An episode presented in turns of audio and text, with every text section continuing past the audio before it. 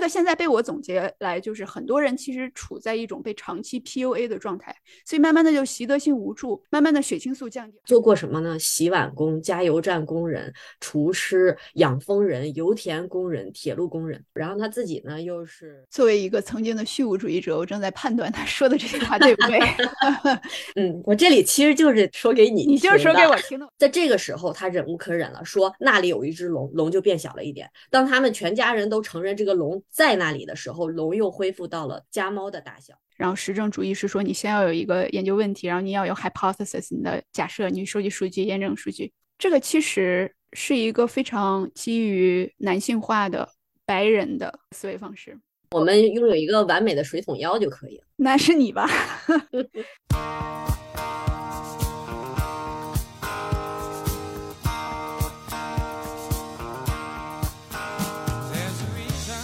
众朋友们，大家好，欢迎大家收听我们今天的刀熊独乐乐，我是刀熊。大家好，我是大宝。好，今天我们的节目要为大家来分享两本小书，这两本书呢都是同一个人写的，这个人叫 Jordan Peterson。这两本书也是他相对来说最有名的两本书，就是《人生十二法则》的一和刚刚出版的二，对吧？我记得疫情之前大宝就跟我提过这个书，你是先知道的 Peterson 还是先知道的这本书？当时肯定是跟大家一样，先了解到这个 Peterson 的那一段名场面，就是怼一个女主持人，就是在媒体上就非常之精彩嘛。就是你是因为这件事儿知道的他。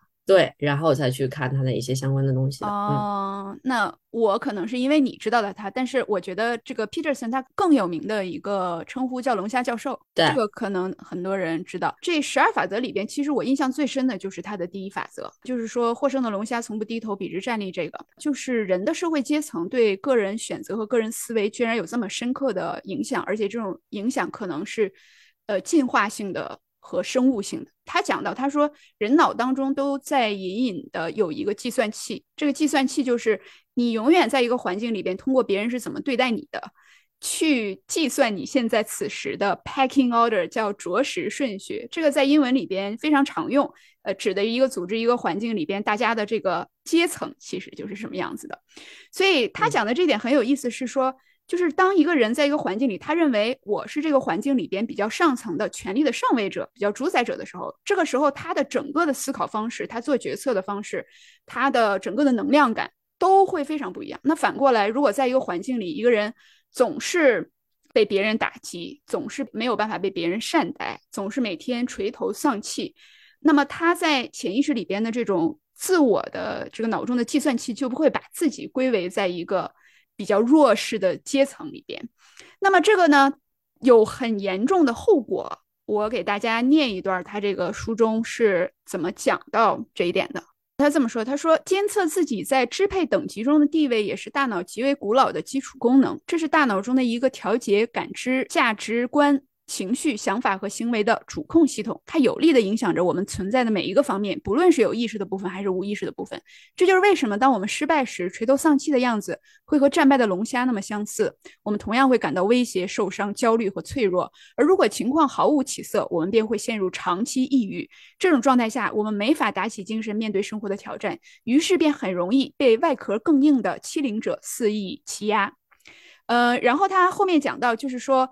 当社会底层的人总是处在社会底层和在各种的战斗、所谓的战斗中去失利的时候，会产生一个现象，就是他的血清素是较低的。这个跟龙虾是一样的，就是龙虾的等级较低的那些龙虾，它的血清素就较低。那么好了。血清素的降低，它会在支配等级的底层，坏事随时可能发生；而血清素少，会导致自信程度低、抗压能力弱、应激反应的生理消耗更大。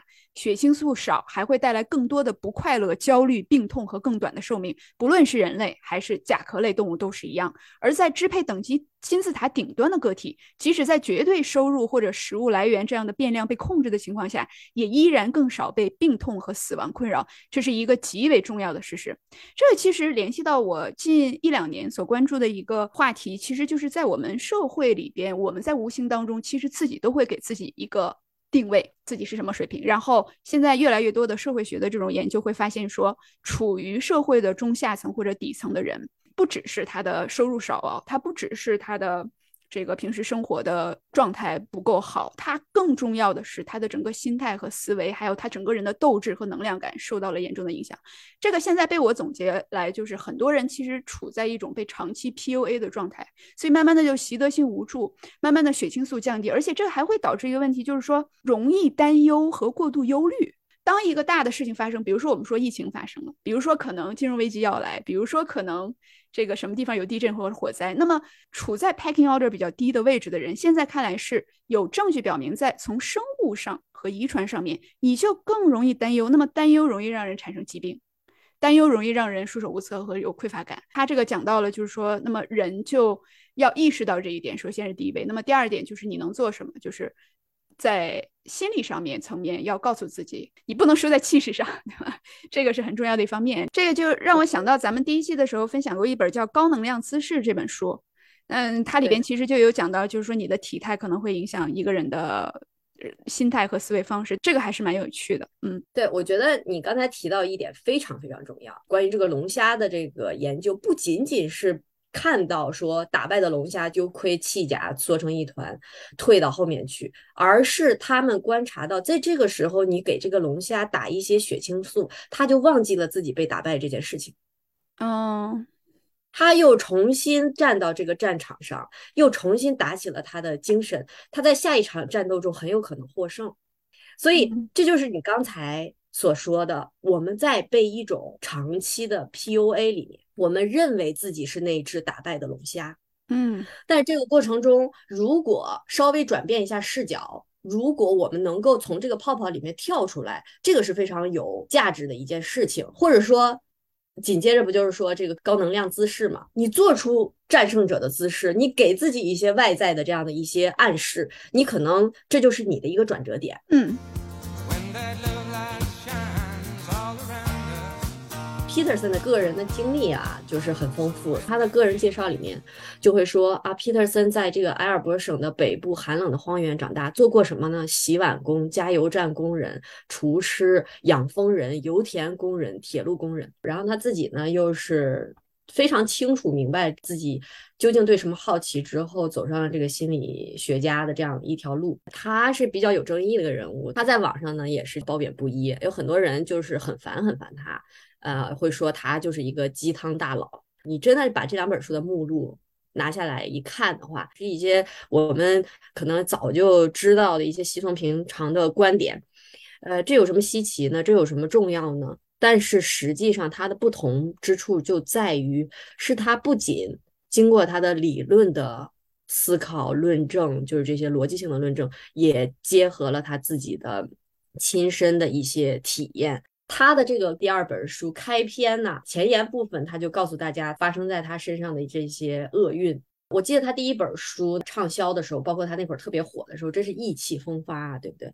我当时就有点什么感受，这一切太意气风发了，不会有什么坏事情发生在他身上。结果就在他写第二本书的时候，他就接二连三的身上发生了一些事情。而且我觉得人生特别有趣的是，当你发现你在某一些方面有所建树、有些坚定的东西的时候，就有一些冥冥之中的力量来考验你。就在你最擅长的部分来考验你。你知道，Peterson 是非常看重他的家人，看重亲情和爱的这些东西。结果他的挑战就来自于这方面。他女儿小的时候，他就换了人工的这个脚踝。他几次提到他女儿啊，他就掉眼泪。他说啊，我的孩子，我的女儿像个天使一般，她不应该承受这些痛苦。结果就在他写第二本书的时候，他的女儿的这个脚踝换了十年之后，这个脚踝突然出问题了，所以他女儿第二次做手术啊，忍受非常大的痛苦。但紧接着呢，他的妻子又得了肾脏癌症，嗯，他们全家又进入这种一起抗癌的这样的一个过程。结果呢，他在这个期间就压力大爆发了，他就可能在用药的方面就是有一些用药不当，他就对一种抗抑郁的药。形成了非常大的药依赖，那个药物是不可以长期使用的。嗯，所以他到后期，当意识到这个药对他的身体造成非常大的损害的时候，他是一个非常硬核的人哎，然后他就直接停药。他停药之后，发生了非常严重的戒断反应，到什么程度？快死了，就是不仅有这种妄想症，有这种就无法控制自己的情绪，而且手脚发颤。他的女儿女婿又带着他。千里迢迢在疫情期间赶往那个俄罗斯和塞尔维亚去给他治这个病。他辗转几个地方，终于再把这个病症抗击过去。他也在书里提啊，他说这个第二本书的撰写也在这个过程中给了他非常大的生命能量，是他坚持下去的一个很重要的原因。嗯，就是我刚才说的，就真的是。命运在考验他，你不是觉得秩序的打破再重建是人具备的一种能力吗？那我给你一个考验。他在介绍了他的这个厄运之后，他写了这样一句话，他说：“我希望我传递出来的想法是，当混乱降临并将你笼罩，当大自然用疾病诅咒了你或者你爱的人，当暴行摧毁了你宝贵的积累时，理解故事的其他部分也是有意义的。”结果他真的就挺过来了，他仍然觉得这种痛苦、这种苦难在其中是有非常大的意义所在的。他仍然是在去找寻其中的意义，没有轻易的去放弃。对，其实你说到意义这个，我印象比较深的就是说，他有讲到关于意义这件事，就是如果你的生命里边经历了痛苦，这个痛苦你没有给他冠之以一个意义，没有在这个痛苦当中有一些思考，那么这个痛苦就只是痛苦。那他提出，就是在这个你经历痛苦的时候，或者这个痛苦过去之后，你要去思考和创造一个意义，就是他为你的人生带来了什么改变，他为你的关系，他为你的个人成长等等。就是有的时候，我我甚至觉得，在他的语言里渗透出来的，就是说，到底就活着有没有意义这个事儿，其实就很难说嘛。但是你这个痛苦，你反正是经历了。你如果要是能够在这个痛苦经历之后，或者是在这个痛苦当中给他创造一个这个痛苦给你生命带来的意义，那么能让他对你的整个生命更加的有价值。是的，你刚才提到活着有没有意义，这还是个问题。我相信这是很多现代人脑中去盘旋的一个问题。这个问题早期呢，也出现在 Peterson 他的脑海里。他是在一种西方传统的道德伦理价值观体系之下的。他最早也是思考过这个价值观究竟对不对？那些宗教所宣扬的东东西似乎体现着某种软弱和迷信的东西，究竟对不对？那个所谓啊人生的意义究竟存不存在的时候，他也经历了一种迷茫的时。期，在这个迷茫的过程中呢，他的解决办法就是疯狂的去看书，看这些哲学的东西，做文化比较的事情。他在比较文化的过程中，终于帮自己摸索出了一条能够理解人生意义的一条线。我记得他在他的那个意义地图的课程里面点醒了我的那句话是这样说的：呃，真正那些认为就是一切都没有意义的，他。就是就是所谓的就是定义的虚无主义者啊，并非真的是认为一切都没有意义，而实际上是认为人生是痛苦的，而这种痛苦是无所解脱的。作为一个曾经的虚无主义者，我正在判断他说的这句话对不对。嗯，我这里其实就是说给你，你就是说给我听的，我听出来了。你再念遍，再念遍，我听一下。所谓的虚无主义者们，并非真的认为一切是没有意义的。而其实是认为人生是痛苦的，而这种痛苦是无所解脱的，就是说不喜欢这个痛苦。如果要是每天快乐的话，就会觉得人生有意义，是吗？你前两天去看那个带着焰火的柴可夫斯基的焰火音乐会，嗯，然后你去吃这个油炸鱿鱼先生，你享受到这些人生的美好的时候，你脑子里面有没有去问自己，我人生的意义在哪里啊？我笑的原因是，听友朋友们可能会以为我真的吃了一个鱿鱼先生，感觉朋友们 很可怜，没有炸鱿鱼，那是一夜市啊，我在上面吃了一个大炸鱿鱼。所以，但是你说的这点是对的，是因为我们好像确实在快乐的时候是不会去追问人生的意义的。嗯，所以他就会给了我们一个新的思考的方向。哦，可能我有的时候出现这样的。思考，或者我有这样的一种观点，是因为我没有把我的那个痛苦盘出来。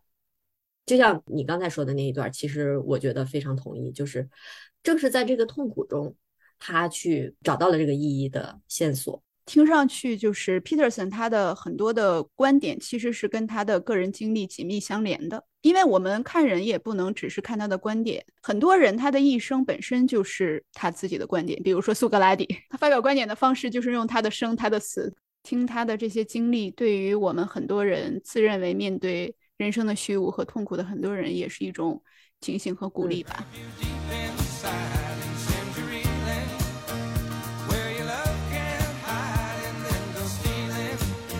然后大宝，我还想问你，就是那么在这本书里面，其实 Peterson 他还有讲到关于人要诚实和讲出自己真实的想法的这个话题。就是在这一点上，其实我是会有一些疑虑，因为我觉得我们作为社会中的人，每个人都有在什么场合下去，在多大程度上去完全反映自己内心想法的这个疑虑。能不能给大家分享一下，就是在这一部分你是怎么理解他的这个观点呢？就是去真诚的表达自己。他在第一本书里的这一点呢，举了一个例子，他就是讲了一个什么呢？之前他旁边有一个邻居呢，是一个醉鬼，就是几乎是那种狂人，非常有暴力倾向的一个人。当有一天这个醉鬼啊，在临近半夜的时候来敲他们家门，他打开之后看见是他的时候，看到一个已经双眼喝的血红的这么一个醉鬼站到门口的时候，他内心是非常非常害怕的。但在那个时候，他对这个醉鬼做出的是什么事儿呢？没有故作镇定，他直视着这个醉鬼的眼睛说：“呃，我现在非常害怕，你令我感到害怕。”嗯，然后呢？当他真诚的说出他所有的感受的时候，对方就冷静下来了。我不知道这算一个极端的例子，还是一个非常贴切的例子。就是有的时候说出一句你真实的想法是一件非常困难的事，不论对方是你的敌人、拥有权威的上司，还是你爱的人，你说出一句真实的想法其实是非常困难，因为你有预设，说出真实的想法有可能会带来非常大的冲突、非常大的撕裂感。可能会引发痛苦，但是如果你能真诚说出那句话，可能就是一切问题解决的开端。所以我为什么说他这个是跟他核心的价值直接相关的？就还是啊，当你觉得你身处在不理想的一种状态下，打破现有的秩序，重建秩序，拿出你的勇敢，扛起你的责任来解决这个问题。就是当你明明知道那里有一个麻烦，你不断的回避它，你不断的去说假话，你无视这一个问题，那个龙就会被你养的越来越大。他在书里讲了一个就是非常经典的童话故事嘛，一个小男孩看到他的床上有一只龙，他跟他妈妈说：“我床上有一只龙，那个龙本身只有一只家猫那么大的。”他妈妈就说：“没有，这世界上没有龙。”结果龙听了这句话之后就变大一些，然后他就反复再三的跟他妈去确认，他妈就说没有没有没有，直到这个龙大到整个房子挂这个龙身上，爸爸回来发现他们挂在半空中，在这个时候他忍无可忍了，说那里有一只龙，龙就变小了一点。当他们全家人都承认这个龙在那里的时候，龙又恢复到了那个家猫的大小。后来他这个小男孩说了一句话，他也许只是想让大家注意到他。所以麻烦在很小的时候，就是有那么一点点刺痛，但是能说出来的时候去解决它，不要把它变成一个永远无法解决的东西。我觉得是他说这个说出你真实感受的一个非常重要的。所以他其实讲到，就是说说出真实感受，很多时候他讲的其实是自己的脆弱、困扰、痛苦这些东西。如果它存在在那儿，你不要假装它完全不存在，不要总是欺骗自己，也欺骗别人，对吧？这其实让我想到了。就是在呃北美有一个比较著名的女研究者，也是作家，叫 Brené Brown，布瑞尼·布朗。她其实是研究这个 vulnerability，就是人的脆弱性。然后他做了很多的组织的研究和社会性的研究。他研究这个 vulnerability，就是我们都认为我们的弱点，我们不愿意讲嘛。就这个东西我不会，要上台了我紧张。呃，要管理一个公司的时候，我总是要装，我怕别人以为我不够自信等等。他做了这种各种研究，他会发现说 vulnerability 其实是连接人和人之间的一个重要的因素。所以在他演讲的时候，他就会先说今天这么多人很紧张啊，怎么样？然后他还有一个，我记得他讲过一个很有趣的事情，就是很多的男性。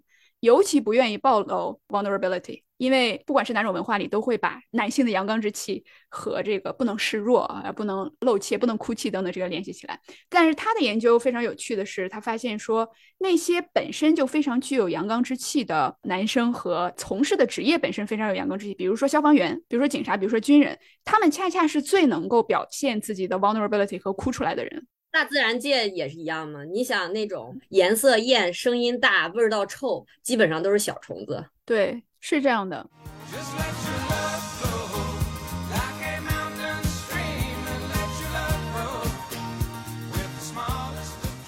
其实我觉得我还有呃一个部分是我印象挺深刻的，是他第二本书，其中一个就是把美感带入生活这一点。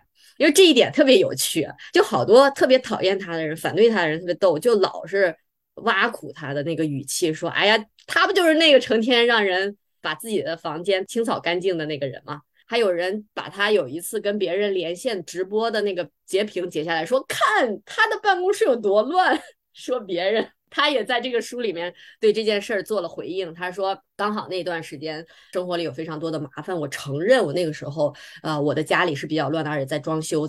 但是呢，他没有说就推倒这一点。他的理由是你一定要好好的清扫你的房间，并且把美感带入你的生活，这一点非常重要。在他的第二本书里，这是其中的一个原则。哎，我在这一点上我就想，你一个学者干嘛这么在乎这一点呢？”还挺让我吃惊的，因为平常就是一个硬汉形象嘛。但是仔细的去看那一章，然后我去思考啊，其实这个也是跟他的理念一以贯通的。你觉得什么东西是美啊，高雄？这个简直太难回答了你这个问题。但是我觉得要让人有愉悦感吧。没错，你看你你刚才用你的脚趾头豆稍微一想，美是一种可以带来愉悦感的外部刺激。什么艺术啦、自然啦，尤其是放在 Peterson 的体系和他的这个语境里的时候，它是非常有意义的。为什么？因为 Peterson 一直都强调的一点就是秩序和失序和重建。你可以通俗一点想，就是我们都有共识的，就是熵增的问题。就生活稍有不慎，你就会面临麻烦，你的秩序就会丧失啊。所以你打扫好屋子，也是一个让秩序回归，让你身心愉悦，这就是美的威力。在这么纷繁复杂的这个社会里，受这么多干扰的东西，你一走进美术馆，你什么感觉？它其实就是把你从混乱中带回秩序的一种路径啊。说到这儿，我就特别呃想为大家念一段，特别逗这段主要是，而且我觉得跟刀熊比较呃有联系。嗯，那个念完，你说说你的感受啊？还在提前点名呢啊？你说吧。对，必须要点名。我来那个念他这一段，这这段是讲的他去美化他自己在大学里的办公室。那时候我也试着美化我在大学里的办公室，在搬离之前那个已经花了点功夫装修的办公室之后，帮我设计装修房子的艺术家帮我重新设计了新的办公室。把那个像工厂一样点着荧光灯、无法开窗的地狱般的办公室，变成了一个有审美的人坐在里面三十年也不会想死的地方。根据工会和行政部门的要求，教职员工不能对办公室进行重大改造，所以我和我的艺术家朋友制定了一个替代的方案。我们决定在墙面的砖头上插入了一对对相距一点二米、距地面二点一米的镀镍钩子，然后把。两厘米厚的木板挂在钩子上，这些木板经过了打磨和上色，还贴上了樱桃木式的面板。这样一来，办公室就有了木板墙面，而且成本只是八点七五美元的复合板和一些劳务费。我们计划趁着周末没人的时候完成安装，然后再给吊顶天花板上漆。有吊顶天花板生锈的通风口和荧光灯管的地方，宛如地狱。这些为了节约成本而产生的丑陋和沉闷感令人抑郁，由此丧失的生产力也远比装修节省的钱要多。在荧光灯下。每个人看起来都面如死灰，这真可谓是因小失大。就是他特别想装修一下他办公室，结果呢，他这件事儿他就无意中跟他的一个中层领导聊了一下，他说：“哎呀，我想那个装修一下我办公室。”他的那个中层领导结果就皱了皱眉头，面露不悦地说：“你不能这么做。”他说：“你不让我做，我就不做了呗，我就不这么做了。”但是他也没有完全放弃要美化他的办公室。他怎么做的呢？他就在这个计划中放弃了木板墙面，而是选用墙面涂料，并在需要的地方铺以装饰性的色彩，以及与之匹配的地毯和窗帘。后来又在吊顶天花板上贴上了金属色的塑料贴片，挂了几幅画，增加了一些雕塑。来我办公室的学生、同事和访客都会多看两眼装修。我的办公室从可怕的荧光灯车间变成了具有创造性和美感的雅室。来访的人在意外之余也会感到放松和愉悦。哎，这事儿还没完，最好玩的在后面。不久之后，我发现我们系会把来面试的新员工都带到我的办公室，以显示多伦多大学环境优渥，是吗？以显示多伦多大学有多大的创造自由，我觉得太可笑了，是挺好笑的。这个，你这个念了这么半天，你的点就在这儿。对对对对对，嗯，就我不是最近几期都没想到什么冷笑话吗？所以我就借用了人家的笑话。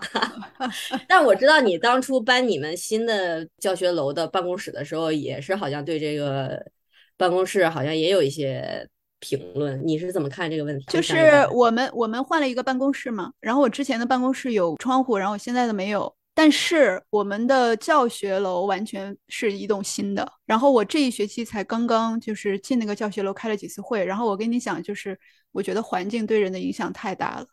就是我虽然没有窗户，可是我在那个楼里边，整个你从一进去的那种，你说美感，说愉悦感，这种就觉得 you are part of something，然后这个 something 是非常美好的、规整的，然后以及在这个楼里边，它有很多的新鲜的可能性嘛，也有一些新的。教学的方式和设备，然后包括我们上一周末，其实在那边开会，我们就一起吃饭，在一个屋子里边，就是三面都是落地窗，然后能看见学校的大草坪，然后在那边吃完饭之后，很自然的会开会。再比如说讲课的时候，很多老师会非常在乎这个教室里边的布局和他桌子椅子能不能移动。这个从根本上决定了这个课堂它的氛围是什么样子。你这教室里面是不是清洁？其实这个确实是，我还以为你要抨击一下你们学校，结果你讲完之后是跟那个多伦多大学进行了叫板，意思是我学校跟你学校。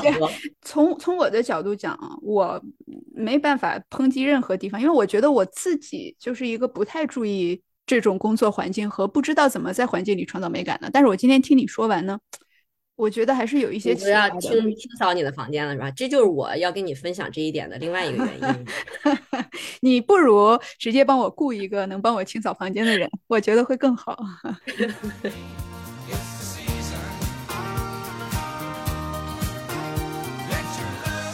好，那这是分享他的那个梳理比较轻松的部分嘛？就后面还想再说一点关于他的争议性的这个问题。就是我知道。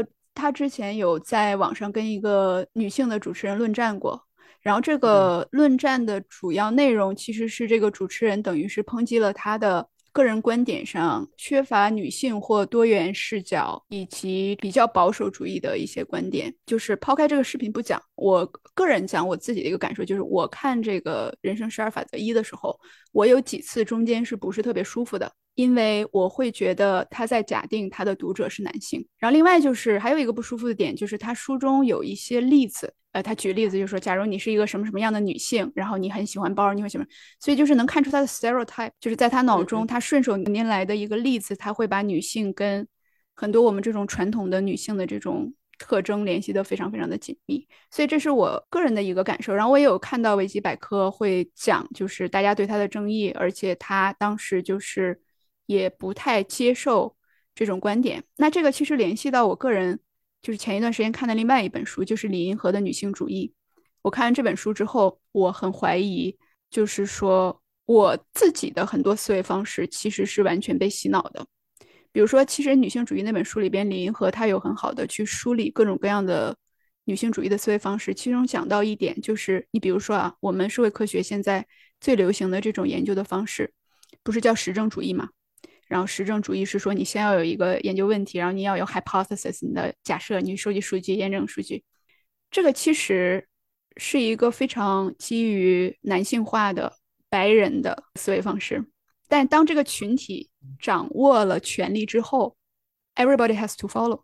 所以这个时候，在我自己学这个东西的时候，我完全没有意识到这一套的思维方式和研究方法可能只是其中一种。我会感觉这就是最主流、最重要的，人人都应该学的。所以我觉得，我们如果平衡的来讲，我不觉得 Peterson 他这样写书有特别大的问题，因为我不觉得他的目的是要贬损女性或者是打压女性。我也不认为每个人都必须要去帮女性伸张权益，然后去拓展女性主义思维，这不是每一个作家要做的事情。但我要说的就是客观的感觉，确实是它有它的局限性。嗯，对，呃，他的另外一个名场面，另外一个论战，就是跟非常有名的、非常牛的当代的一个哲学家齐泽克的一个论战。那这个呢，是因为齐泽克首先在网上对他的一些说法进行了抨击，他就回复了，他说：“那我不排斥，咱们可以进行一场辩论，就像约架一样。”在这场辩论里，你更能看到 Peterson 是有他的知识空白点。就很多网友就尤其不喜欢他那些人，就说：“哎呀，被齐泽克碾压，什么被摁在地上摩擦。”但是我的观察恰恰是从另外一个角度，我觉得他有些时候他也不直面去交锋，他也没有特别激烈的反应。我可以看见他像个迷弟一样，特别着迷于去倾听对方的观点。齐泽克是在这个领域的一个大牛啊，然后这个大牛发起了一个辩论邀请，在这个时候他就一定要像一个龙虾一样勇敢的去干，其实也蛮可爱的，是吧？对他知道他自己不一定能占上风。我觉得在这个过程中，我有种什么感觉？就是我觉得这是你们作为学者的魅力，这是一个作为当代文明人的魅力。我不是跟你面红耳赤的去争论一个对错。我是在真的能见证到人类智慧互相交锋，对，呃，就是说共同讨论和参与观点的交锋的这个姿势要比结果更重要。然后你说这个，其实让我想到另外一本书，就是《Think Again》。去年我们分享的应该是 Adam Grant，他其实书里边有讲到，就是说人。要保持头脑的这种开放性，有时候是一件非常困难的事情，因为我们都有自己的喜好和固有的观点。然后，当别人不同意我们观点的时候，你会觉得在心理上是真的就像别人在肉体上攻击你一样，这是非常难的事情。然后，另外一个他提出的挑战就是说。在自信和自我怀疑之间，其实很难找到一个平衡，所以有很多非常喜欢听别人建议和 open minded 的人，会经常有自我怀疑感。所以，怎么样去找到那个点，就是你又不显得自傲，同时你又能够相信自己，不总是自我怀疑。所以，当时这个 Adam Grant 他给出的一点建议，就是对自己的能力相信，对自己的工具不相信，就是说。我是有能力学习的，我是有能力改变的。可是我现在手中的工具未必是最好的，我脑中的框架未必是最好的。嗯。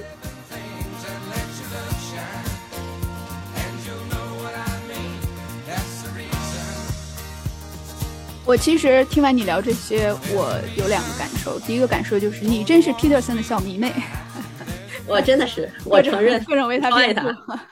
等等，对对。第二种就是说。我会意识到，一个作家是不需要完美的，甚至是可以告诉别人我是带着偏见的。因为想要让任何一个人在任何一个方面是完美的，都是不可能的。我们大家理性上都知道这一点。而且我们在要求作家、要求那些学者、要求社会的观察者他们完美的时候，我们同时等于剥夺了他们最鲜亮的、犀利的个人特色和观点。其实坦白讲，我不是特别喜欢 Peterson 他的这个相关的东西，就是我不讨厌，但是没有给我特别大的这种震动。但是呢，整个的他这套体系对很多人都非常的有帮助，这也就是为什么他的书卖出了那么多份，那么多人还是喜欢他。所以这个就是给我们的一个启示，可能是说。其实我们也不需要任何人都喜欢你。如果能帮助到一个人，就是多一个；帮助到两个，就是多两个，对吧？然后这个世界本身就是多元的，我们为什么要做一个完美的水桶呢？我们拥有一个完美的水桶腰就可以了。那是你吧？对，所以就没关系。就像这些作家，不需要让所有人都喜欢，有人喜欢，有人不喜欢，就是你觉得你自己把你的观点输出出去就已经挺好了。就像我就想到，就比如说封唐，很多人都会很讨厌他。然后觉得就包括我，包括你吧，很多人觉得他特别直男，对吧？对。但是他本来就不是个女的嘛，就是像他们这些作家，让他们本身从女性的视角完全走女性主义，本来可能就不是他们的义务。一个人的责任不是去完成世界上所有的观念革命，你要做的是 把老天给你的这个、你的背景、你的思维方式、你的立场去说好。那么世界上有那么多的女性可以去。把女性主义向前的事情，对吧？我们在批判别人的时候，我们可能要想自己有没有做好。你再比如说 Tim Ferriss，他就是美国非常著名的这种企业家，也是这个著名的作者。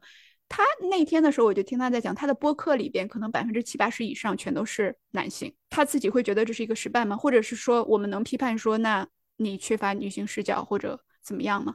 我觉得也不能那样说，因为他做出了极大极大的贡献。这问题我觉得聊下去就很深了嘛。但是。呃，至少我认为 Peterson，我同意他还是做出了很多贡献。他九月份会到洛杉矶做他新书的巡演。你这还要给他做广告啊？你这人给你多少钱？没有，我说你可以去看一下，我就不必了。那我今天的那个分享可能很失败，都没有有像上次一样让你产生了对这本书的兴趣。恰恰相反，因为你把他的观点讲得太好了，所以我觉得我已经没有必要去听他说了，保留一个非常完美的印象在我的脑海里。怎么样？这回答您还满意吗？呃，所以分享差不多了，最后大宝今天有没有冷笑话献给大家呢？没有了。节目结束之前，你还有什么要跟大家讲的吗？我就比较推荐大家去看一下他这两本书，因为他最早那本书是在 Quora 上面回答一个网友的问题嘛，就引申出来，所以他第一本书其实很浅显易懂。第二本书呢，其实在第一本书基础上稍微进阶了一点，但是实际上他最早最早也是他的核心观点所在的是他那本意义的地图，真的是我读的一边哭一边读啊，太难读也没有读完。然后我建议，如果真的难哭了给。嗯，所以我还是像你上一次就是跟大家提到那个 Peterson 的时候一样，就是建议大家去看他的课程。意义的地图的这个课是开源的，他完全放到网上是供大家去学习的。然后他的那本意义的地图也是非常值得大家一读的。那是一本我我觉得应该属于哲学范畴的书吧。如果咱们感觉有有兴趣再讨论的话，可以再去讨论它意义地图。实在是得等我给它啃完，太难了。但是这种难是一种非常令人振奋的难，就是你还是非常有兴趣的去接着去去啃它，去读它，我觉得也非常的了不得。嗯，我很为你高兴，你找到了一个能给你力量的作者，不管别人对他有什么意见，这个人如果他的东西能反复的给你力量感，让你觉得有能量，你能量有提升，就是非常非常棒。也希望我们每个人都能找到这样的作家。也希望之后刀兄也有机会分享一下对你影响深远的作家。那必须啊。Always 啊，时时刻刻。我以为你要说希望刀兄以后也能成为这样影响深远的作家，我还刚要想说谦虚一下。哦，那我重说，那我重说，你少来，不必了，没有用了。好了好了，感谢大家的收听，今天跟大宝聊得非常愉快，我们接下来会给大家带来更多的好书，敬请大家期待。刀兄独乐乐今年这些节目之后也收到了很多大家的反馈和留言，非常感谢大家一直以来的支持，请大家继续给我们留言，继续点赞，继续点赞。好，谢谢大家，那我们下期节目再见，拜拜。